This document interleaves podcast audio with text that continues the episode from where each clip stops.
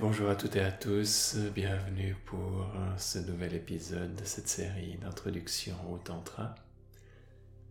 Série dans laquelle on explore la poésie d'Abhinavagupta, une poésie dévotionnelle,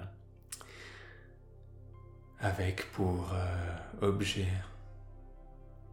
l'absolu, avec pour objet les réalités et les enseignements tantrique. Et on continue aujourd'hui avec un, nouveau, encore une fois on a une approche qui est méditative, où on va lire les versets, prendre un moment pour méditer sur eux, et ensuite éventuellement ajouter quelques commentaires. Du coup, installez-vous confortablement et aujourd'hui on s'intéresse au texte la vingtaine relative au grand enseignement. Vu qu'il y a une vingtaine de versets, cette fois-ci, on va en prendre plusieurs d'un coup.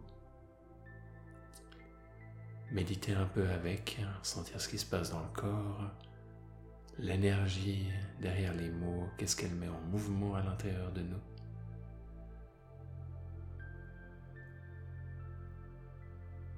Et on commence avec le premier verset.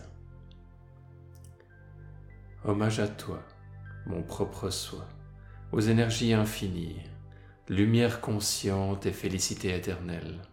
Hommage à toi sous ta forme concrète d'univers, dont l'essence transcende le déploiement des phonèmes.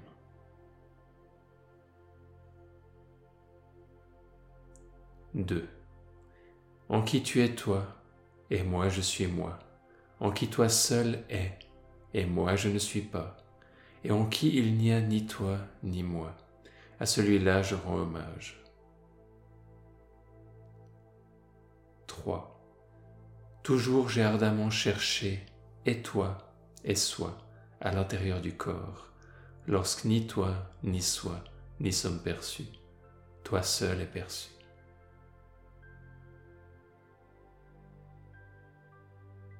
Et prenez une profonde inspiration. Profonde expiration. Dirigez votre attention vers l'intérieur, vers le corps, les sensations, les émotions, les états intérieurs et les énergies, les mouvements qui se passent à l'intérieur de soi. Avec curiosité, comme si on faisait une expérience.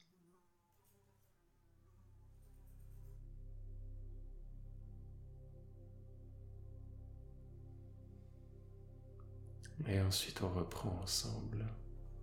Premier verset donc, hommage à toi, donc on s'adresse bien sûr à l'absolu, Abhinavagupta s'adresse à l'absolu. Hommage à toi, sous-entendu hommage à l'absolu, mon propre soi aux énergies infinies. Donc là, il fait le lien qui est très important dans cette tradition que on a accès à l'intérieur de soi, à cet absolu, et que cet absolu est aux énergies infinies, à la lumière consciente et la félicité éternelle, donc qui vont être des propriétés de cet absolu. Hommage à toi sous ta forme concrète d'univers, donc manifestée, dont l'essence transcende le déploiement des, phonèmes. Donc dans l'essence de cet univers concret va au-delà du déploiement des phénomènes, pardon, pas phonèmes, c'est moi qui ai mal lu, le déploiement des phénomènes, donc au-delà de la manifestation des différents phénomènes, il y a l'essence transcendante ou l'essence qui transcende ces phénomènes. Deuxième verset. Ensuite, il y a comme un jeu de mots en qui tu es toi et moi je suis moi. Donc on peut avoir ces réalités euh, quelque part, euh, euh, ces identités qui peuvent être vues comme étant séparées, en qui toi seul es. Donc toi seul es et moi je n'existe pas et moi je ne suis pas.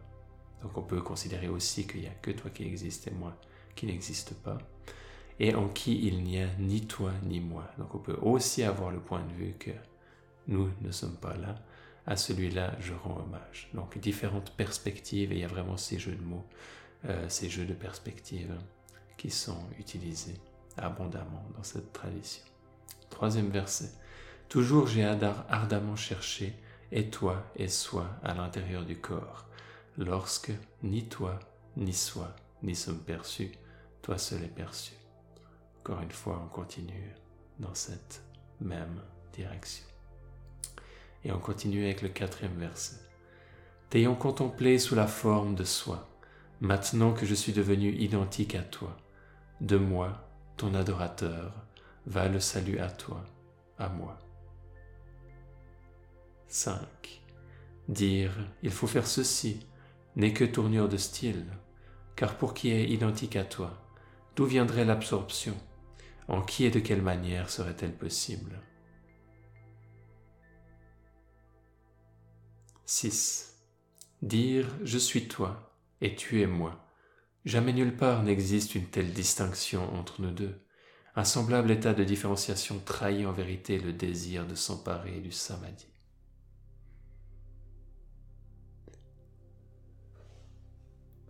On retourne à la respiration, au corps. On observe ce qui se passe à l'intérieur.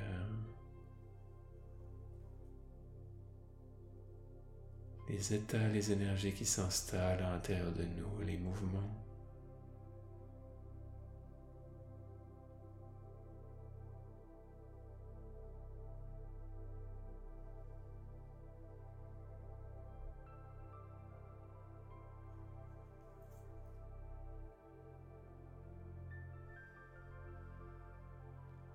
Et on reprend. T'ayant contemplé sous la forme de soi, maintenant que je suis devenu identique à toi, donc d'abord la première fois il l'a contemplé à sous sa forme presque personnelle à l'intérieur de, de lui-même, maintenant qu'il est, qui se sent être devenu identique à toi, donc absorbé dans l'absolu, de moi ton adorateur va le salut à toi, à moi. Encore une fois, on joue sur ces différentes perspectives. Et il continue, dire il faut faire ceci n'est que tournure de style, car pour qui est identique à toi, d'où viendrait l'absorption en qui et de quelle manière serait-elle possible? Donc à ce moment-là, quelque part, tous les, expressions peuvent euh, devenir poétiques et peuvent faire sens dans un certain sens, dans une certaine perspective, mais plus faire sens dans une autre. Du coup, on peut se retrouver dans plein de situations paradoxal. Continue dire je suis toi et tu es moi, jamais nulle part n'existe une telle distinction entre nous deux. Un semblable état de différenciation trahit en vérité le désir de s'emparer du samadhi. Donc quand on a cet état de, différenciation et qu'on a cette impression d'être euh, nous comme séparés de l'absolu, il nous dit qu'à ce moment-là, ça peut trahir euh, le désir de s'emparer du samadhi, ce désir de s'unir à l'absolu. C'est une des... Ça va être une traduction possible hein, du terme samadhi, absorption dans l'absolu. Un terme qui est souvent utilisé pour décrire les hauts niveaux de conscience en yoga et dans le tantra, samadhi ou des fois aussi samavesha. On continue. 7. Dire toi, moi, c'est lui, etc. Ces expressions, certes toujours en toi, ne trouvent jamais place en toi. À plus forte raison, un univers distinct de toi. 8. Dès qu'on a goûté la saveur de ton amour, plus n'est besoin de discourir au sujet du différencier. On devrait même avoir honte de dire ce tout est un et apaisé. Et on continue avec le neuvième. À l'épanouissement de ton essence surgissent toi, moi et l'univers entier. À son retrait, il n'y a plus ni toi, ni moi, ni univers.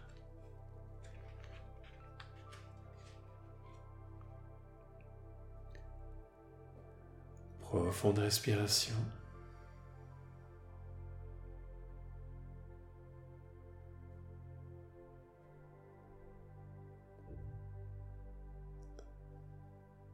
Et en même temps qu'on médite, on peut avoir une certaine forme de contemplation autour de ces idées, qui peut des fois nous révéler d'autres perspectives. Ce sont des textes dont on n'a jamais complètement fait le tour.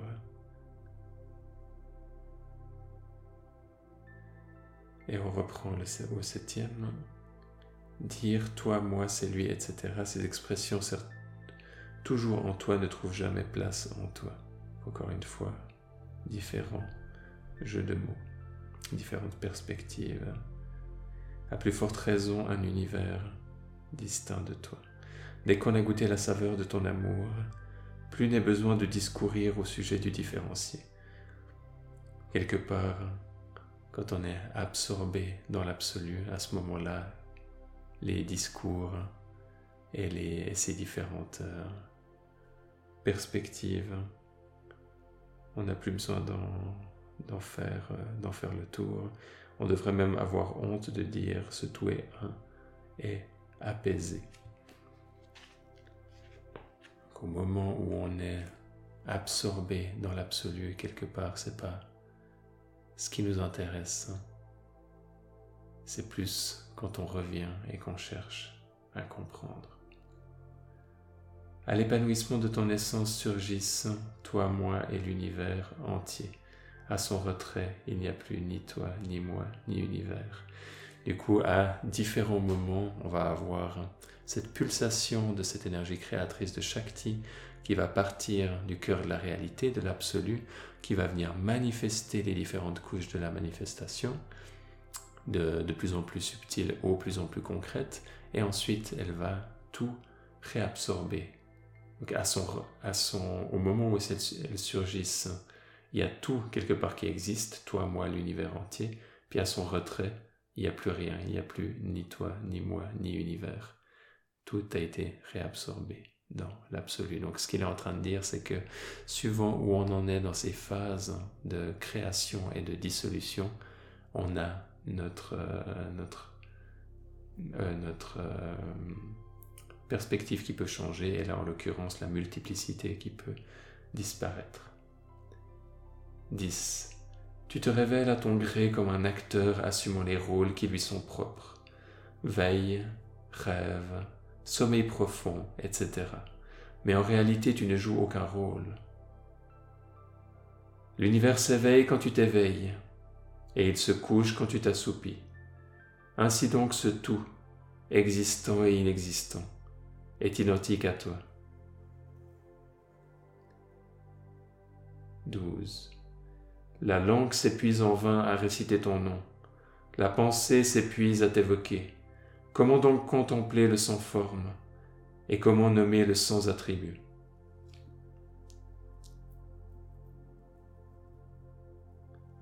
Profonde respiration. Retour à notre espace intérieur.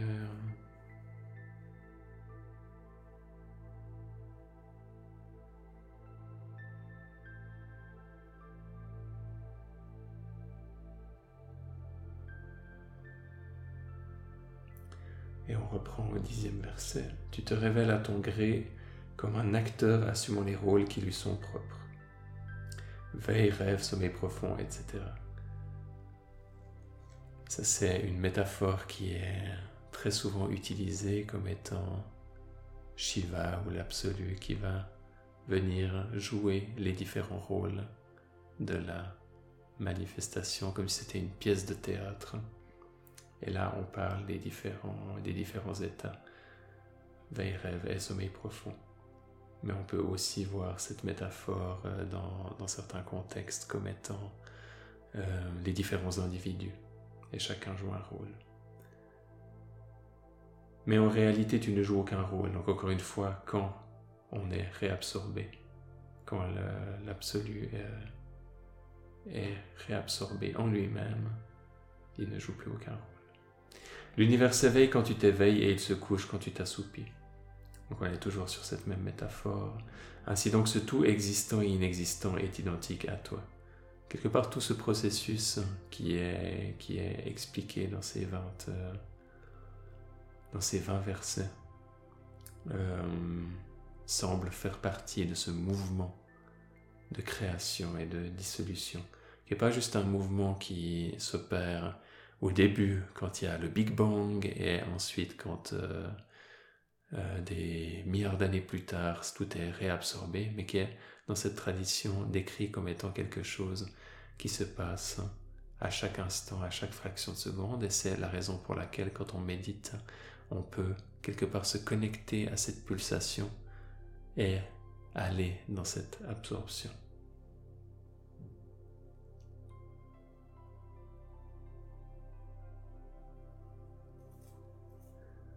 Et on reprend au treizième verset.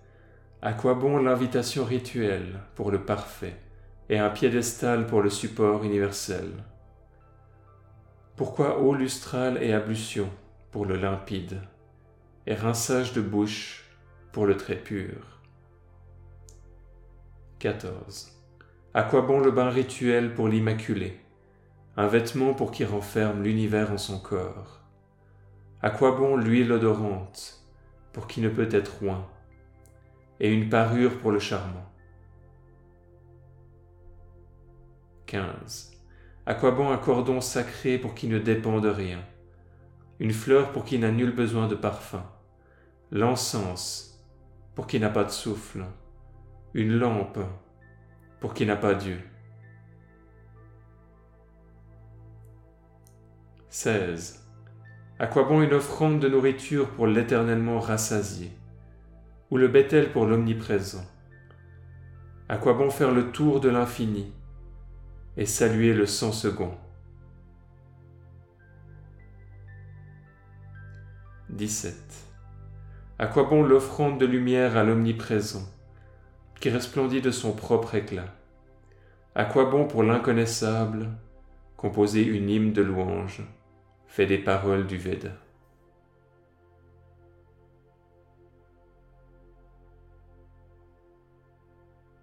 Profonde inspiration.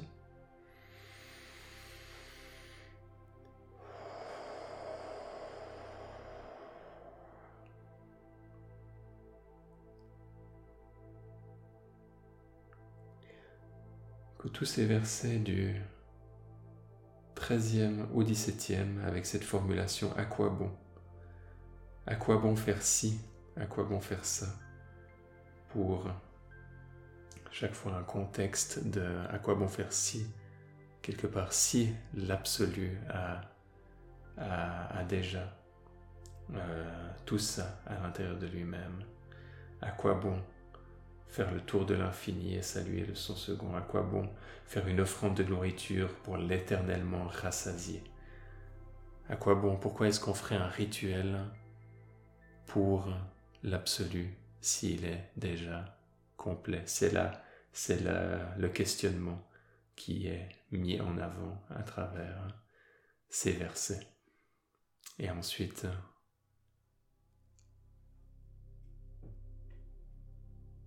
il va y avoir un peu comme un, dénouement dans les derniers versets là autour. Mais toutes ces, tous ces à quoi bon allaient dans la même direction étaient différents exemples. On continue avec le 18. Comment y aurait-il à l'intérieur et à l'extérieur libération pour le parfait? Et comment ferait-on une oblation pour qui réside partout indifférencié? 19. D'où viendrait un salaire sacrificiel pour qui possède tout? Une libation pour satisfaire l'éternellement satisfait? Ou le congé pour l'omnipénétrant? Le rite expiatoire pour l'imperceptible? Et 20. D'une pensée, d'une pensée bien unifiée, qu'on fixe l'esprit sur Dieu Maître universel. De cette manière seulement s'accomplit en tout temps et en toutes circonstances la suprême adoration.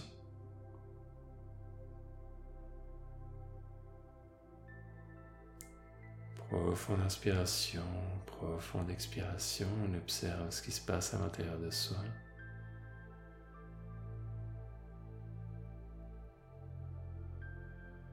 Dans quel état on est amené par ce texte, par ces mots, par ces énergies?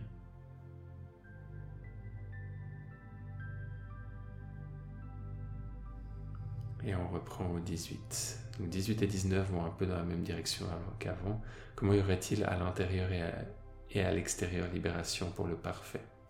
Comment est-ce qu'il peut y avoir une libération pour celui qui est comme quelque part déjà libéré D'où viendrait un salaire sacrificiel pour qui possède tout Donc encore une fois, le même genre d'exemple qu'avant. Et ensuite, il conclut avec le vingtième d'une pensée bien unifiée, qu'on fixe l'esprit sur Dieu, Maître universel, donc absorbé dans l'absolu.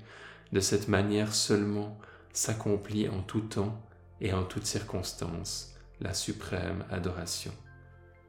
Il dit quelque part que la pratique ultime, l'adoration ultime, c'est cette absorption dans l'absolu. Tout le reste est quelque part comme pour mener jusqu'à euh, cet état, cet état d'absorption dans l'absolu.